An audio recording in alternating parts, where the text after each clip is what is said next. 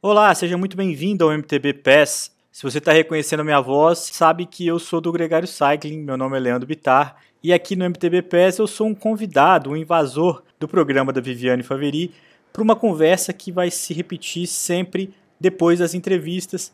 Nesse programa, então, a gente conversa sobre a entrevista que está no ar da Viviane com a Adriana Nascimento. Aqui no MTB Pass a gente chama cada entrevista de uma etapa e esse programa é o pós-etapa, um bônus, um processo à tapa para quem, como eu, vem do mundo das road bikes. Nessa conversa, sempre um convidado especial e dessa vez não é diferente, um convidado especialíssimo, o Luciano Cadeira Lancelotti, que dispensa qualquer comentário, décadas de mountain bike e um almanaque da informação. Ele e a Vivi são parceiros nas transmissões da Red Bull TV.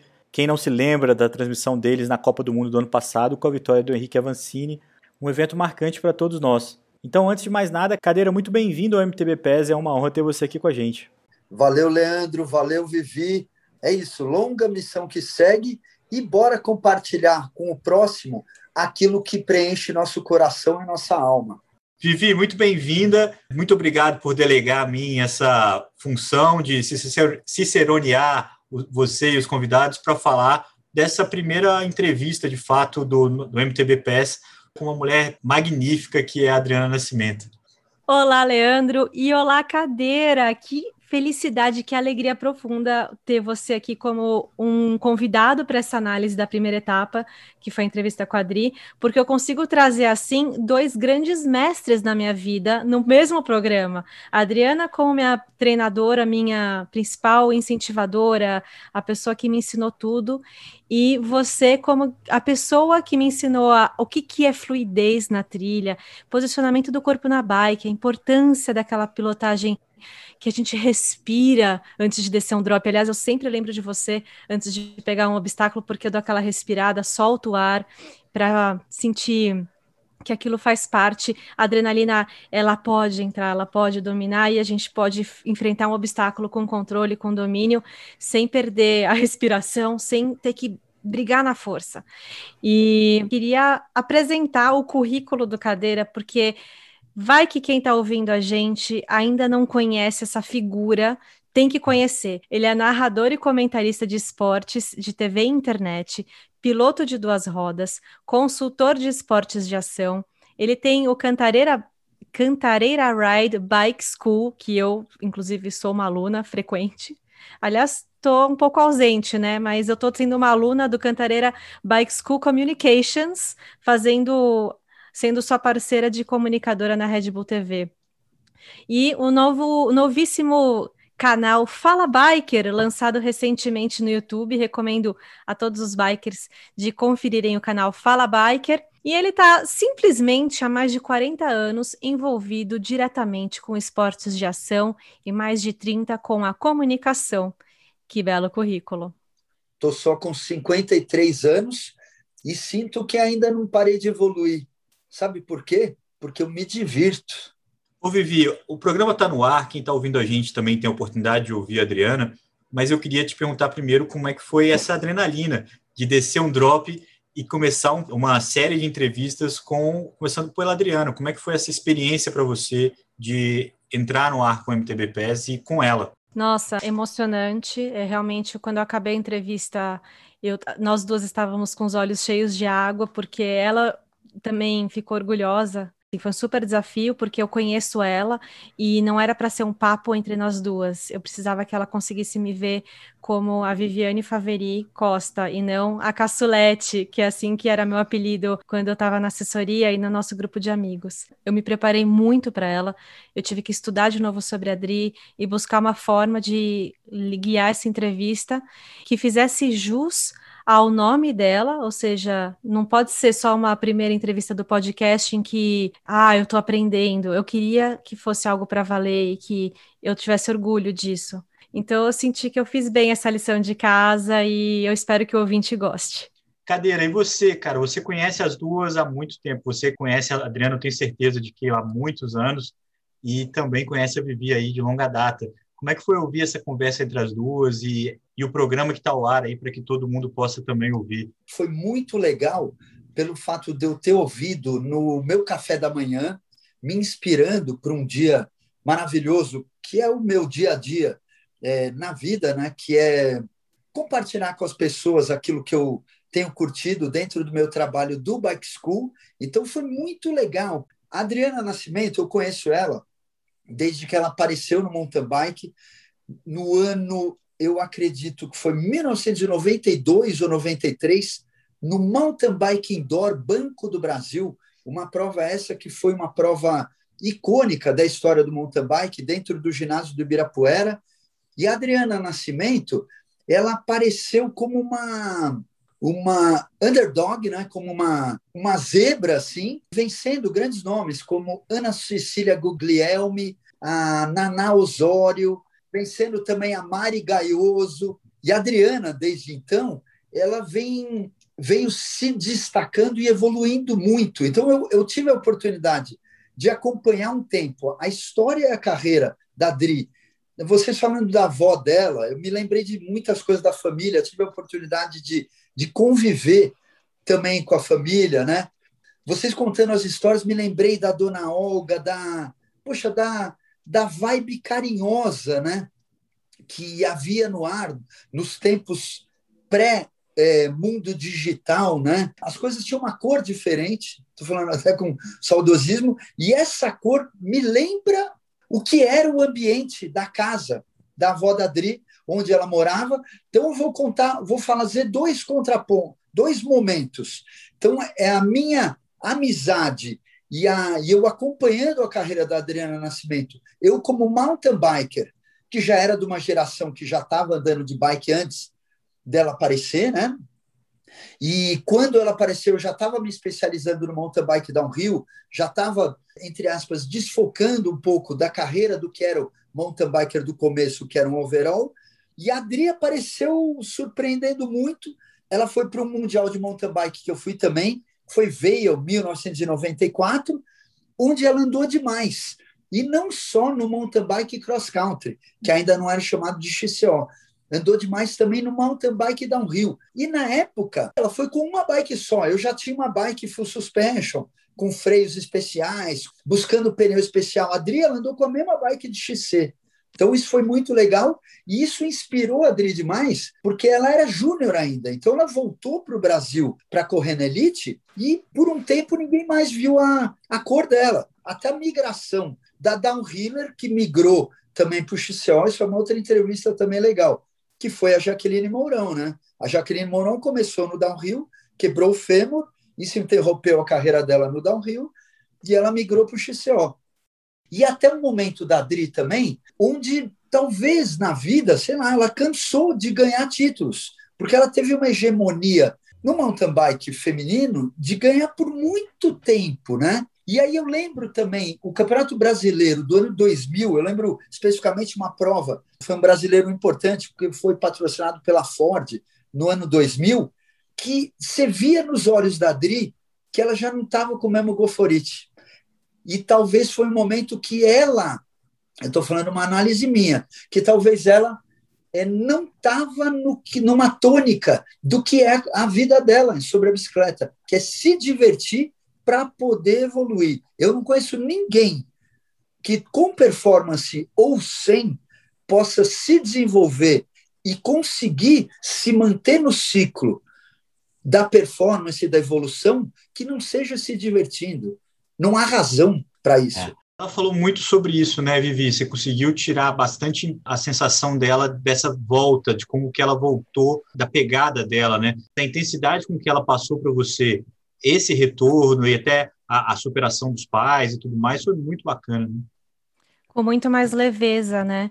Ela teve uma situação muito trágica na vida dela, que foi a morte dos pais. Foi uma história bem difícil. Isso tomou tudo dela. Ela precisou parar tudo para se reorganizar, se reestruturar, entender onde ela ia morar, o que, ela ia fazer. E foi quando ela parou mesmo a, de competir. E ela só voltou depois que, naturalmente, a vida foi se encaixando de volta nesse sentido. Ela conta dessa história, da história de um aluno dela ter chamado ela para fazer uma ultramaratona. Se eu não me engano, foi a Cape Epic. Logo no começo da Cape Epic, que é uma prova de 7, 8 dias na África do Sul, uma das maiores ultramaratonas do mundo. E ela foi uma experiência maravilhosa para ela, tanto, para o aluno quanto para ela. Os dois aproveitaram muito e abriu as portas para ela viajar e conhecer outra modalidade do mountain bike e fazer obrigatoriamente uma prova que não era para ela ganhar que era para ela conhecer, se entender e poder esbanjar essa curiosidade que ela tem, que é parte de quem, da, da criança interior da Adri, é essa curiosidade. Ela está sempre querendo descobrir uma trilha nova, uma modalidade nova, uma ferramenta nova. E ela deu, deu quando ela deu é, trela para essa criança interior, para essa curiosidade, e ela pôde ir viajar e fazer essa prova, foi quando ela realmente voltou com tudo. E aí ela foi competir o campeonato mundial e não é que a menina ficou em quarto lugar, assim, impressionante, né? É uma, uma vitoriosa, né, em todos os aspectos. Mas, Cadeira, você e ela lá de trás como praticantes e, e hoje eles se aproximam é, da formação, da educação, que é um tema que também foi muito abordado no, na conversa dela com a Vivi, da importância de educar os, os mountain bikers, de educar e de fomentar novos jovens. Como é que você percebe a, a opinião dela sobre isso, né? Mas também a sua visão da educação do, do, do mountain biker brasileiro. É muito legal é, ver e saber na história e a dedicação da Adriana Nascimento, uma referência é, nacional em se tratando disso, né? E, e, da importância dela compartilhar. Eu tenho certeza que isso, eu, eu digo pela minha experiência, o quanto preenche é, a vida dela e a razão dela continuar galgando e continuar buscando. Achei muito interessante ela falar da, da busca dela por, estu, por querer estudar ainda psicologia e continuar se esmerando pela, pela excelência dessa, dessa evolução e o quanto essa troca, né? É, tem pessoas que não entendem o quanto eu gosto de fazer isso. E eu tenho certeza que a Adri, conhecendo ela, o quanto ela aprende. Isso é, é, é, difícil até de falar, porque muitas vezes numa aula eu aprendo muito mais com o um aluno, e tenho certeza que a Adri também, do que às vezes o aluno conseguir tirar em uma prática, né, em uma aula prática, o mesmo que a, a nossa sensibilidade, porque a gente já tem experiência e mais tato, talvez o mesmo que a gente retire. Ao mesmo tempo, essa energia, esse fluxo, é o que nos motiva e é o que gera a, o nosso interesse pela, por esse compartilhamento. É muito, muito prazeroso e hoje se faz, uh, se faz muito. É necessário para o mountain biker, é necessário para o road biker entender que nem tudo que ele precisará estará na prateleira das lojas. Tem muita, é, muitas chavinhas e muitas coisas internas que nós temos que nos esmerar através da nossa sensibilidade. Então, um bom ciclista, sim, ele é um cara sensível. Muitas vezes, um, uma, um atleta sensível, um atleta perspicaz, um atleta inteligente, a performance dele será maior do que um cara fisiologicamente mais forte do que ele. Então, essas, esses acessos através de uma de um trabalho de um técnico, de um coaching, de uma pessoa com experiência prática disso, você acaba encurtando caminhos diretos. E eu tenho certeza que, que todo mundo que tem a oportunidade de, de ter essa experiência, essa vivência com uma profissional competente como a Adriana Nascimento, e aí vou puxar também a sardinha para o meu lado, vir compartilhar comigo essa oportunidade de vida né, que eu estou tendo e não. Pô, não, a gente não para de aprender, a gente não para de evoluir é uma maneira de encurtar caminho, não entrar em, em ruas sem saída, não espanar fisiologicamente, é, não ter acidentes desnecessários e entender o gráfico da evolução, que sempre será do menos para o mais, galgando degrau a degrau.